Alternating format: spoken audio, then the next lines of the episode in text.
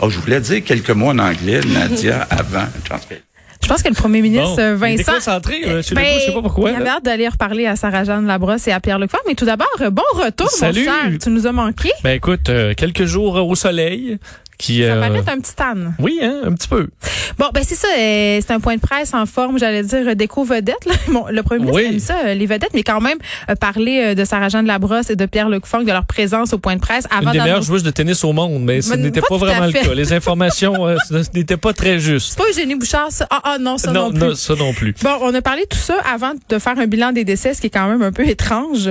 Euh, oui, effectivement, parce que le bilan est quand même lourd. Aujourd'hui, Ben on l'a expliqué quand même, mais c'est 85 nouveaux décès. Là, et ça fait passer quand même un cap important, celui des 4000 décès au Québec. C'est 4069 euh, décès maintenant. On disait qu'il y en avait 42 là, qui remontaient à plus de 7 jours, mais c'est des décès quand même. Alors, euh, c'est quand même un lourd bilan. Au niveau des cas, on a vu dans les derniers jours là, vraiment une tendance euh, à la baisse. Alors, 573 nouveaux cas, euh, moins 10 hospitalisations, alors 1425 et un petit peu plus en soins, aux soins intensifs à 179. Puis est-ce qu'on va pouvoir s'attendre peut-être à une augmentation des cas suite à ce déconfinement qui a débuté pour la grande région de Montréal en fin de semaine, du moins pour la rencontre avec les proches et la réouverture euh, des commerces aussi là? Ah, c'est sûr que ce qui a rouvert, des endroits où il y avait très peu de cas, donc effectivement l'effet est assez minime. Est-ce que le Montréal ce sera le grand test On peut aller écouter Sarah Jeanne Labrosse à l'instant.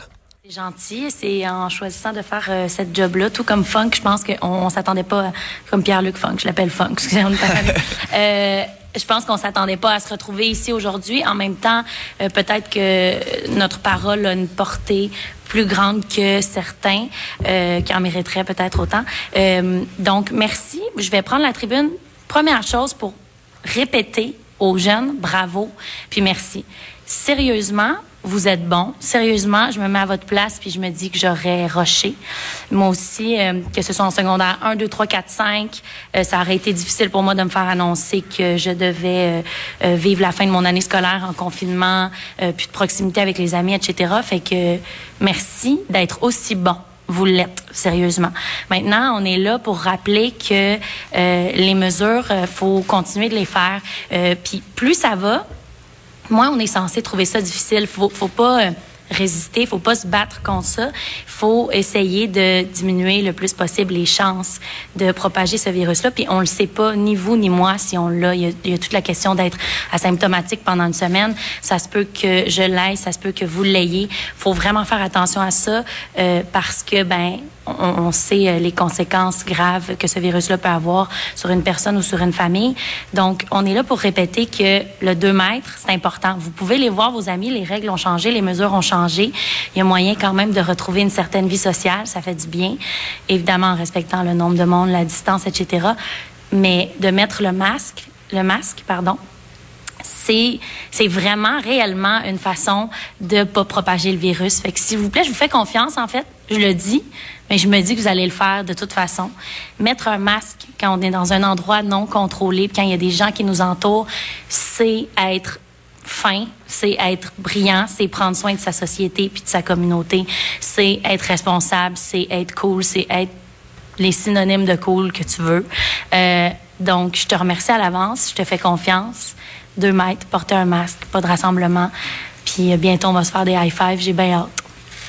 Je passe la Bravo. parole à mon ami. Oui, ben écoute, euh, je, je suis extrêmement d'accord avec tout ce que tu viens de dire, euh, Sarah Jeanne. Puis euh, en effet, on, on est ici pour s'adresser aux jeunes parce que je pense que, en effet, on parle de, de, de tout le monde en ce moment, mais les jeunes, c'est quand même important en ce moment qu'ils ils sont en train de vivre une étape de leur vie importante, dans le sens où ils sont en train de, de prendre leur indépendance, sont en train de, de, se libérer de leur lieu familial, devenir qui ils veulent devenir pour le futur, décider quels, quels adultes de demain ils vont devenir. Puis en ce moment, on leur demande d'être confinés. C'est dur pour eux autres, mais ils sont avec nous, ils sont en train de se, se battre avec nous.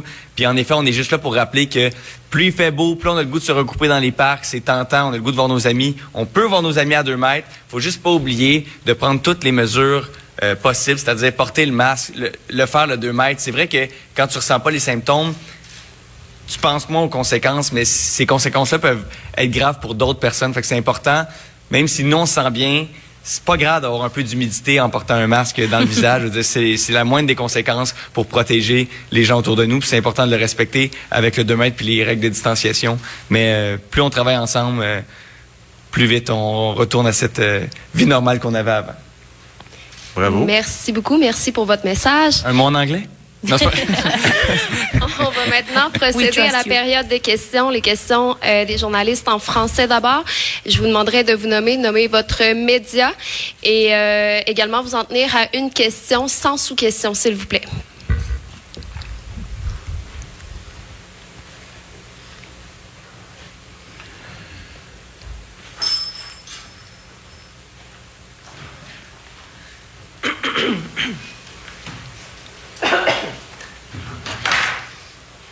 Bonjour, Annie Guillemette, euh, Cogeco Média 98.5. Euh, Monsieur le Premier ministre, euh, votre homologue à Ottawa ce matin a dit qu'il y avait des discussions en cours avec toutes les provinces, donc j'imagine avec vous aussi, à propos de donner 10 journées de maladie payées aux travailleurs. il visait le mois d'octobre avec bien sûr le retour de la saison grippale et des, des, nez qui coulent. comment on, on peut, premièrement, je veux savoir où est-ce qu'on en est rendu dans ces discussions là et comment on peut articuler ça parce que ça va coûter très cher et les entreprises n'ont visiblement pas les reins assez solides maintenant pour le payer. Oui. Ben écoutez, euh, on est effectivement au début des discussions avec le gouvernement euh, fédéral faut voir qui paierait les congés, effectivement. dans certains cas, les entreprises sont déjà en difficulté euh, financière, donc ça serait difficile de leur demander de financer ces euh, journées-là. Mais même dans l'organisation du travail, ça pose certains défis à certaines entreprises. Donc, on est vraiment au début euh, de la discussion. C'est quelque chose qui est arrivé euh, dans les derniers jours. Donc, on est en train d'analyser les impacts, puis nous-mêmes d'en discuter aussi avec euh, les entreprises. Merci. Prochaine question. Bonjour, Monsieur Legault. Sébastien Desrosiers de Radio-Canada. Écoutez, il va faire chaud cette semaine. le Québec pourrait vivre euh, une des canicules les plus hâtives de, son histoire. Il annonce, par exemple, 32 à Montréal euh, demain. Euh, la plupart des chambres dans les CHSLD de la province ne sont pas climatisées. C'est entre 25 et 33% je crois. Euh, comment donc s'assurer que les aînés dans les CHSLD ne souffrent pas de, la chaleur, en plus de la crise sanitaire, bien sûr? Oui. Bon, ce qu'on avait fait euh, depuis notre arrivée, un an et demi, on a mis en place un budget spécial, c'est une trentaine de millions de dollars pour mettre des zones climatisées ou des zones euh, où il y a plus euh, d'air frais, si on veut. Et euh, évidemment, on n'a pas prévu à l'époque qu'il y aurait la COVID-19.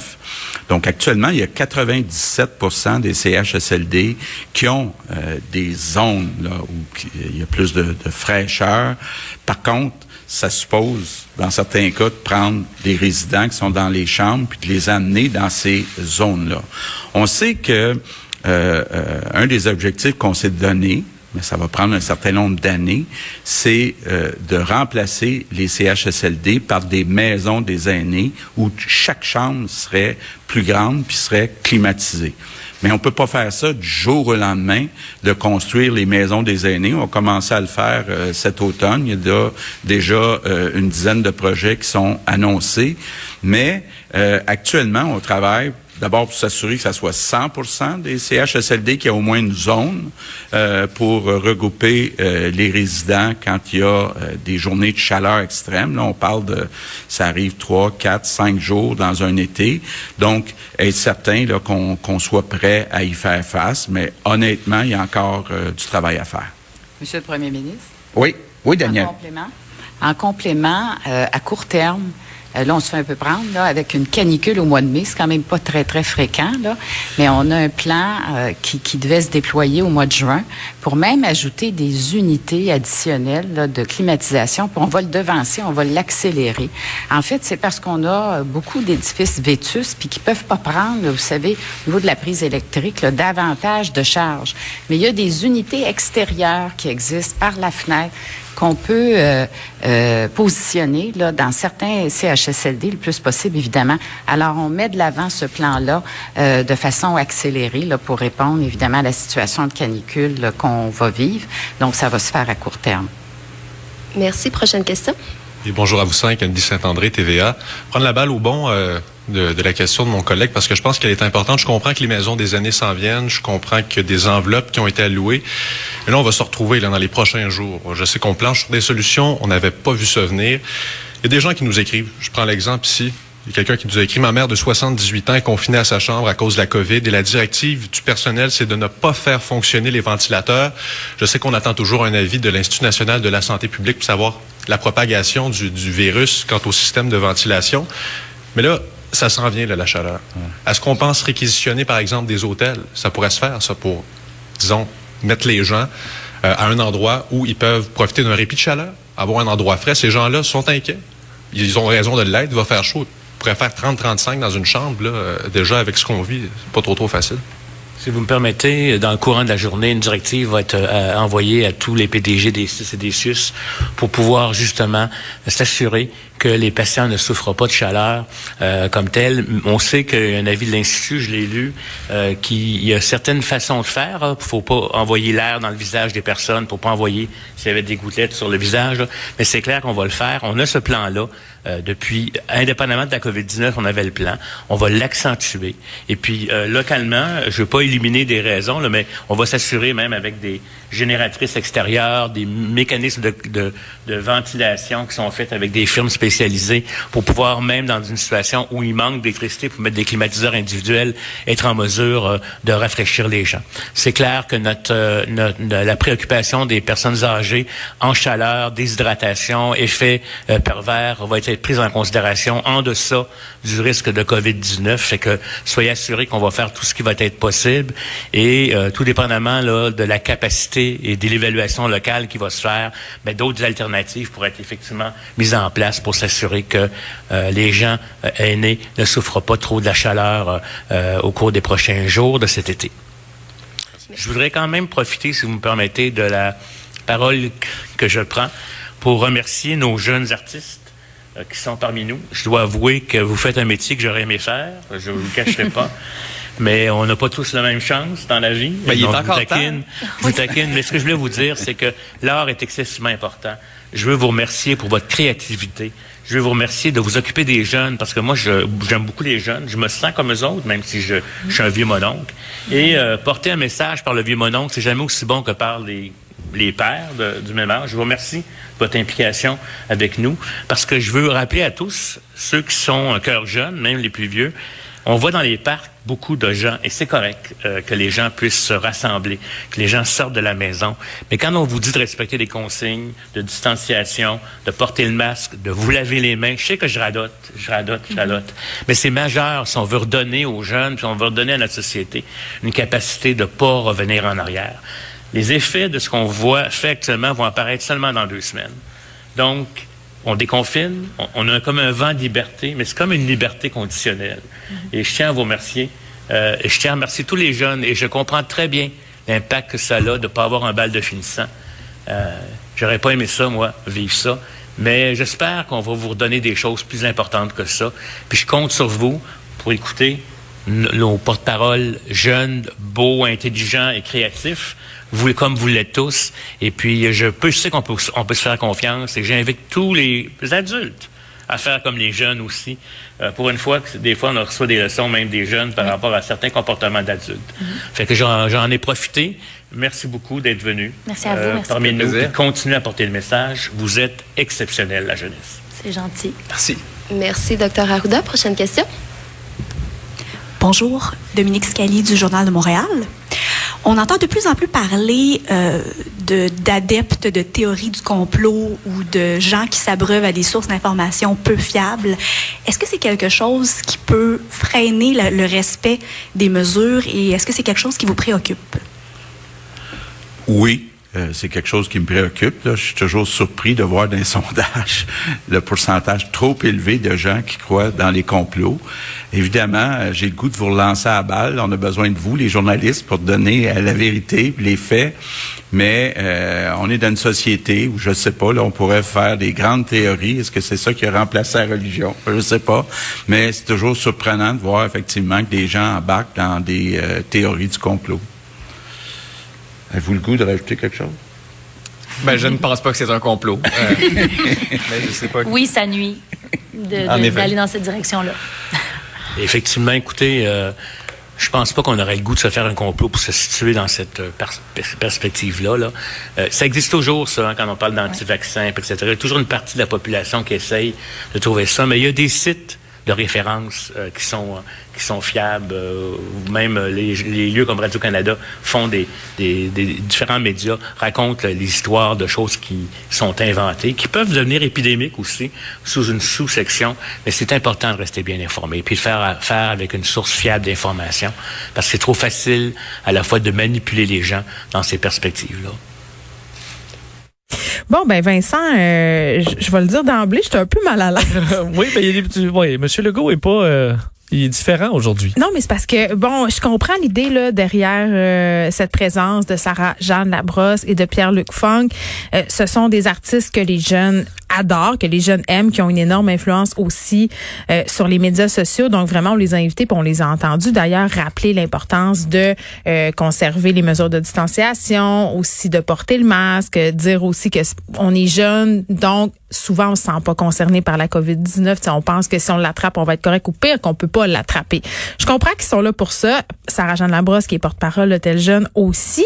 Puis et ça fait appel à une stratégie qui a déjà été utilisée par le gouvernement. Tu t'en rappelles sans doute quand notre premier ministre avait fait appel aux influenceurs pour euh, convaincre les jeunes de rester à la maison.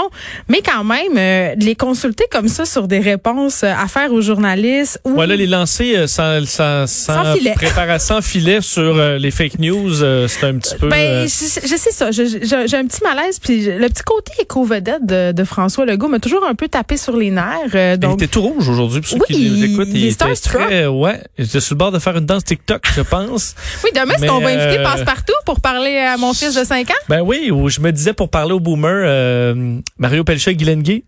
Mais c'est pas déjà Demain. fait, ça? Ah, c'était déjà fait, mais c'était dans des messages, mais pas dans le. On pourrait. Ouais, mais euh, mais ça a été quand même bien fait. Là, faut dire, c'est pas, il y a pas de scandale là. Mais Sarah Jeanne Labrosse avait prévu son. Euh, je pense qu'elle était bien préparée. Elle a dit ce qu'elle allait dire.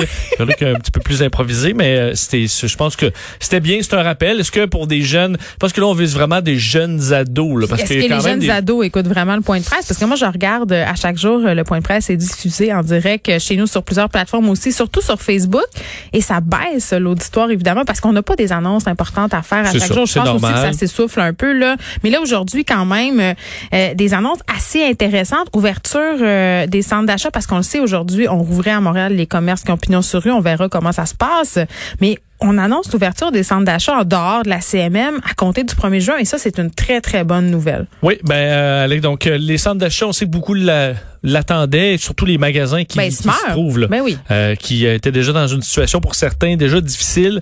Et là, c'était la catastrophe. Alors, ça arrive quand même vite, 1er juin, euh, pour effectivement à l'extérieur de la région euh, Montréal, de la communauté métropolitaine de Montréal. Et a quand même rappelé pour toutes les, il y a quand même beaucoup là, qui cognent aux portes, qui, euh, entre autres, on a beaucoup entendu le camping, mais les gens en restauration, les gens dans les marinas, les gyms, ils disent on vous a pas oublié personne. Alors, ce que ça veut dire en gros, c'est patienter. Puis à un moment donné, on va arriver à vous. Euh, il a annoncé aussi qu'il allait avoir sous peu des programmes d'aide pour euh, les activités culturelles. Euh, alors Nathalie Notamment Roy, les tournages aussi. Effectivement, pour aider les tournages. Alors Nathalie Roy va donner, la ministre de la Culture va donner certains détails sous peu.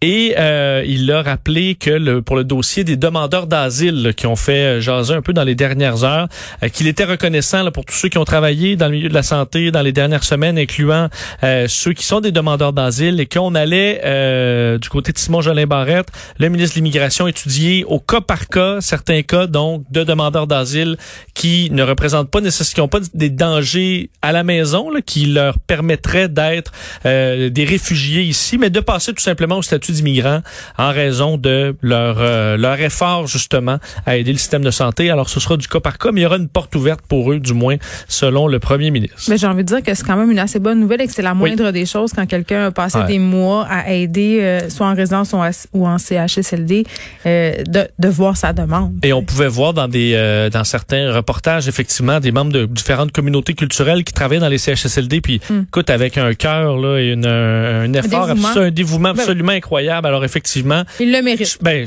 écoute, on veut tu que ces gens-là restent? Absolument là. Ben, les premiers qu'on veut que Le but de l'immigration, ouais. le but de l'immigration, c'est quand même de participer à sa société d'accueil et je crois qu'ils nous ont prouvé qu'ils pouvaient le faire. Absolument. Justin Trudeau qui souhaite des congés de maladie payés pour tous les travailleurs. Oui, euh, Et des arcs-en-ciel et des licornes et une fondue au chocolat chaque vendredi. Ben, c'est sûr que pour certains euh, qui sont dans des emplois, euh, dans certains emplois syndiqués, dans le, le, le- secteur public, eux autres, ben, d'avoir des congés de maladie payés, euh, ça paraît bien euh, bien normal. Mais alors, pour d'autres, pas du tout. Et euh, Justin Trudeau, aujourd'hui, qui euh, l'annonce comme quoi on souhaite, et on discute avec les provinces présentement, parce que c'est un, pouvoir qui est partagé, euh, d'offrir 10 congés de maladie payés à tous les travailleurs canadiens. Euh, je vous laisse euh, entendre M. Trudeau sur le pourquoi de tout ça. en octobre, en novembre, quand les gens commencent à avoir des rhumes, quand l'hiver s'en vient puis la saison de la grippe commence, on voudrait pas que des gens qui tout à coup commencent à avoir des symptômes qui pourraient être de la COVID-19 euh, soient déchirés. Est-ce qu'ils devraient essayer de cacher leurs symptômes puis aller au travail? Euh, parce que s'ils restent à la maison, ils vont perdre leur chèque de paye, ils pourront pas euh, payer leur épicerie. qui paierait cette facture? Ben, le gouvernement. En grande partie, sans donner le, le- le fin détail, là, euh, puisque c'est encore en discussion, mais ce serait ça le plan. J'avoue, pour les travailleurs autonomes, c'est assez séduisant parce que quand on prend congé, c'est à nos frais. Oui. Même si on est malade. Et parfois, ça veut dire beaucoup de dollars en moins. Là. Et certains qui euh, ont pas beaucoup de coussins et de manquer deux, trois jours dans une semaine, ça fait toute une différence. Là, Plusieurs on s'entend. Québécois qui vivent euh, paye par paye, là, près de, je pense, 40% Et on C'est voudrait surtout pas que ces gens-là prennent le risque de rentrer au travail avec des symptômes parce qu'on n'a pas de congé euh, de, de maladie payée. Alors c'est l'annonce principale, en, en rappelant également que le programme d'aide d'urgence au loyer euh, commercial, ça commençait ce matin.